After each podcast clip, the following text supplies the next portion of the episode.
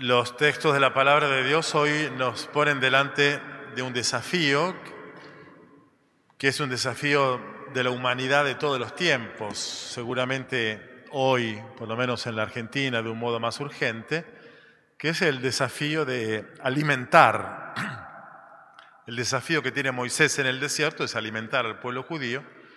El desafío que tiene Jesús con esa muchedumbre que satisfizo su hambre con los panes y los peces multiplicados también es alimentarlos. Así están las cosas para Moisés y para Jesús. Alimentar entonces es el desafío que dije tienen todas las generaciones, hoy en la Argentina de un modo muy particular por la situación de pobreza, de indigencia que va creciendo.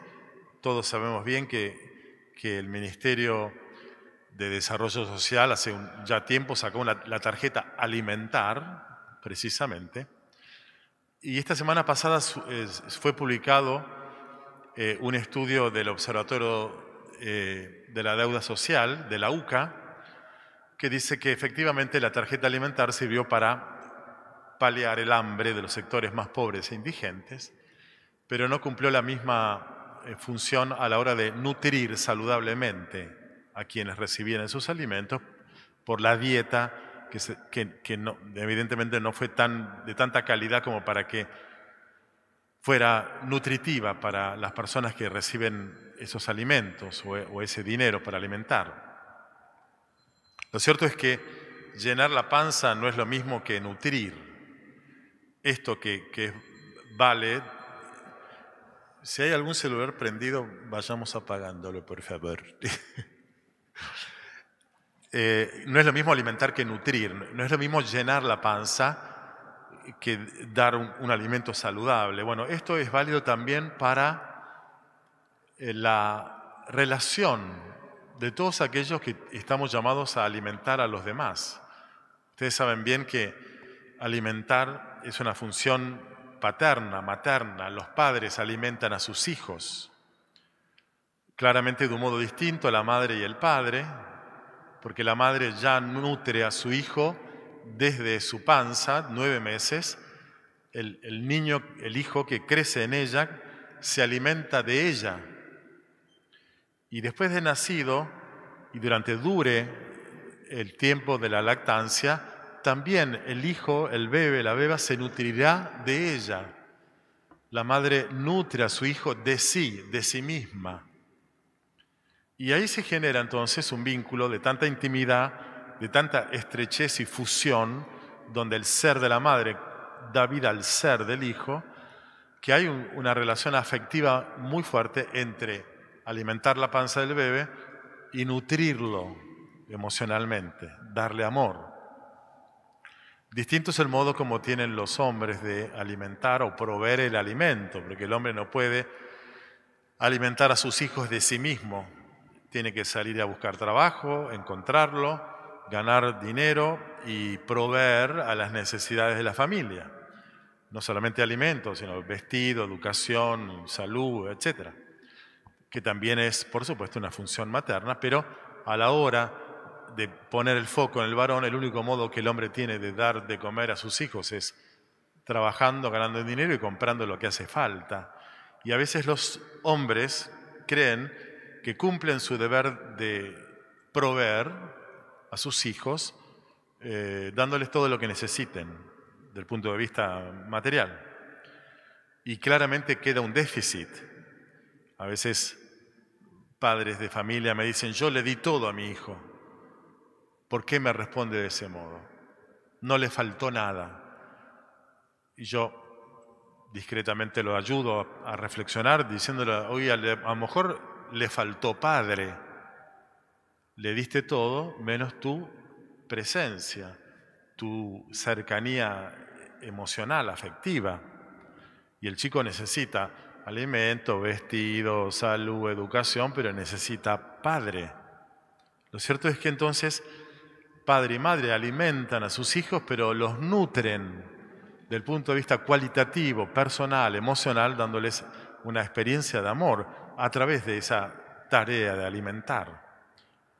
Bueno, esto es lo que se presenta como gran desafío para Moisés, porque Moisés saca, inspirado por Dios, al pueblo judío de la esclavitud de Egipto, donde, como dice el texto de hoy, los israelitas comían carne las ollas y, y pan hasta saciarse, pero claro, laburaban como perros siete días a la semana, como esclavos que eran de los egipcios. Dios escucha el dolor, el clamor de su pueblo, baja para inspirar en aquella escena fantástica de la zarza ardiendo sin consumirse, inspirarlo a Moisés para que eh, se escape de Egipto, tan simple. Y vaya a una tierra que él le promete, en una alianza de amor, como diciendo, no me banco que mis hijos sufran el dolor de la esclavitud. Yo los voy a hacer libres, les voy a dar un destino y una tierra. Bueno, ahí está comenzando esa eh, epopeya. Y claro, atraviesan el desierto y se están muriendo de hambre los israelitas y de sed, y, le, lo cuestionan a Moisés, que es la figura paterna, la figura de líder, protector, proveedor. Y, y pobre Moisés no tiene ni idea qué hacer. Entonces, acude, por supuesto, al responsable último, que es Dios, y le dice, mira, se me está pudriendo todo, no tenemos alimento ni, ni agua. Bueno, Dios provee ese famoso maná misterioso, el pan bajado del cielo, dice el texto del Evangelio de hoy, ¿no? Como una, un alimento providencial. Andá a saber qué fue lo que ocurrió para que los israelitas finalmente pudieran alimentarse y continuar el camino. Lo cierto es que faltando ese alimento, hubo una crisis de fe en el pueblo de Israel. Es decir, dudaron del Padre, de la providencia de Dios. No creyeron en Él. De hecho, nos dice el libro del Éxodo que se armaron un muñeco, un, tótem, eh, un becerro de oro, un ídolo, a ver si, si ese becerro de oro los, los hacía zafar, digamos. Una falta de fe en la cercanía de Dios. Este desafío entonces que tuvo Moisés de alimentar la panza para alimentar el alma, para devolver la certeza de que Dios Padre no abandona a su pueblo. Ahí está también Jesús con ese mismo desafío. Recuerden que el domingo pasado, que es el texto inmediatamente anterior a este, terminaba diciendo que los judíos cuando después de comer pan hasta saciarse, el pan de cebada y los pescaditos multiplicados, quisieron coronarlo rey a Jesús. Jesús se da cuenta y se escapa de, esa situación. Y todos sabemos bien que la figura del rey es una figura paterna. El rey es el padre, es el proveedor, el protector de su reino, de su pueblo. Así que cuando la gente va a buscarlo a Jesús para buscar más pan, y esto se los dice Jesús, ustedes me, me siguen ahora no porque vieron signos, sino porque comieron pan hasta saciarse. Trabajen, busquen el alimento imperecedero, alimenten su vida con algo más que pan.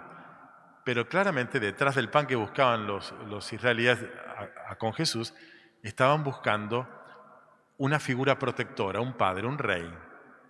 Lo cierto es que Jesús entabla ese diálogo con ellos y los va llevando para que ellos se den cuenta de que la figura del Padre no solamente tiene que proveer pan multiplicado, sino un alimento que nutra personalmente de un modo distinto, diferente. Un alimento que sacie el, corazón, el alma, porque cuando nosotros pedimos alimento a nuestros papás, cuando éramos chicos, pedimos papás, pedimos mamás, pedimos amor, pedimos protección. Y cuando nosotros le pedimos a Dios el pan nuestro de cada día, pedimos, Padre, eh, providencia, provisión. Entonces Jesús, que sabe de esto, les está ofreciendo un pan diferente al pan de cebada que multiplicaron el día anterior y comieron todos. Pero la gente le dice, mira que Moisés nos hizo un signo bárbaro, multiplicó, mejor dicho, les dio el, pan bajado del cielo. Y Jesús dice, no, no fue Moisés el que les dio el pan bajado del cielo. El que les da en tiempo presente el verdadero pan bajado del cielo es mi Padre. Por tanto, el Padre es el que da el pan bajado del cielo, que es el que da vida, dice Jesús. ¿Cuál es el pan bajado del cielo que da vida? Jesús. Por eso terminará diciendo Jesús, yo soy el pan de vida eterna. El que viene a mí no tendrá ni hambre ni sed. Eh, bueno, danos siempre de ese pan, le dice la gente. Es decir, hay una forma de nutrir el corazón, el alma, la necesidad, el anhelo de sentirse amado, protegido, provisto de algo más que lo material, que es la necesidad que ellos tenían y que nosotros tenemos, solo que a veces ni ellos ni nosotros la registramos. Y entonces urgimos a Dios con necesidades inmediatas, porque el día a día nos apremia y está bien que, que esperemos de Dios algo inmediato, pero claramente lo que nos quiere ofrecer Jesús, más que lo inmediato, que ojalá a todos les llegue providencialmente, ¿no? lo que necesitan para el día a día, además quiere darnos ese alimento que nos permita transitar el desierto largo de la vida, esa peregrinación de la vida, que tiene un montón de pruebas, un montón de dificultades, y nos tiene que encontrar nutridos espiritual y afectivamente. Por eso así como decíamos hace un rato que la madre da de sí el alimento a su hijo, de su ser da ser y vida a su hijo, así también Dios, porque ese pan bajado del cielo que da vida es Jesús, que da vida de sí, de sí mismo. Ya lo vamos a ver el domingo que viene, ¿no? Ese pan, él se describe como, como alimento de vida, es comer su carne y beber su sangre. Y ahí entonces sí, la metáfora del pan tiene una connotación estrictamente eucarística el domingo que viene, carne y sangre entregados en la cruz como gesto de amor. Finalmente, nos nutrimos con algo más de lo que nos alimentamos. Nos alimentamos con comida y bebida, ojalá la tengamos todos, pero nos nutrimos de amor. Y sin eso nuestra existencia se, se viene abajo. Por eso cuando perdemos un ser querido, cuando no nos encontramos con amigos en los tiempos más duros de la cuarentena, eh, nos venimos abajo. La, gente desnutrida emocionalmente, aislada por la cuarentena, se deprimió. Con lo cual, no solamente necesitamos que la vida nos, nos vaya bien y podamos comer y beber, sino necesitamos entablar entre nosotros relaciones nutritivas emocionalmente, padres con hijos, pareja, esposos, y por supuesto nutrirnos del amor de Dios que hizo descender el pan del cielo para darnos vida. Y ese es Jesús que se entrega en el sacramento de, vida eterna, que es la comunión. Bueno, ojalá nosotros mismos, nutridos de ese amor tan fuerte que Dios nos tiene, nos convirtamos también en, capaces, en personas capaces de nutrir a los demás no solamente dar por descontado que comprando en coto cosas para que los chicos tengan ya estamos alimentando, sino dar de nosotros mismos a los demás, sobre todo en el campo de la familia, eh, para que no exista eh, esa anorexia emocional que tantas familias padecen, esa falta de, de alimento nutritivo. Que no falte el pan del amor en la familia, que no falte el pan de la fe, que nos nutre del amor de Dios.